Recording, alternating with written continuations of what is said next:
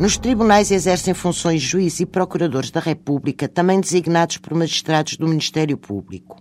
Se quanto aos juízes todos conhecem as funções que exercem, já quanto aos procuradores da República, as dúvidas são constantes, atenta à diversidade de interesses que estes representam nos diversos tribunais onde estão colocados.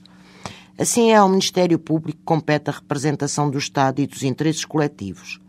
É ainda ao Ministério Público compete a defesa dos trabalhadores nos tribunais de trabalho, dos menores nos tribunais de família, dos incapazes e dos ausentes. Na área criminal, cabe ao Ministério Público, em exclusivo, proceder ao inquérito, dirigindo a investigação criminal e obtendo provas da prática de um crime e de quem foram os seus autores, quer diretamente perante si, quer delegando em órgãos de polícia criminal a realização desses atos.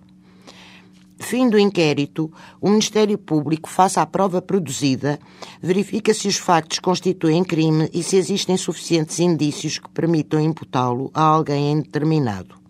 Se assim for, pode então, em alguns casos previstos na lei, suspender o processo, impondo ao arguido determinadas obrigações ou regras de conduta, ou então proferir uma acusação que virá a ser distribuída a um juiz para julgamento. Neste, cabe ao Ministério Público colaborar na descoberta da verdade, inquirindo testemunhas ou requerendo provas que se lhe afigurem indispensáveis à boa decisão da causa. Fim do julgamento, o Ministério Público faz uma análise da prova produzida e, de acordo com essa análise, pede a condenação ou mesmo a absolvição do arguído.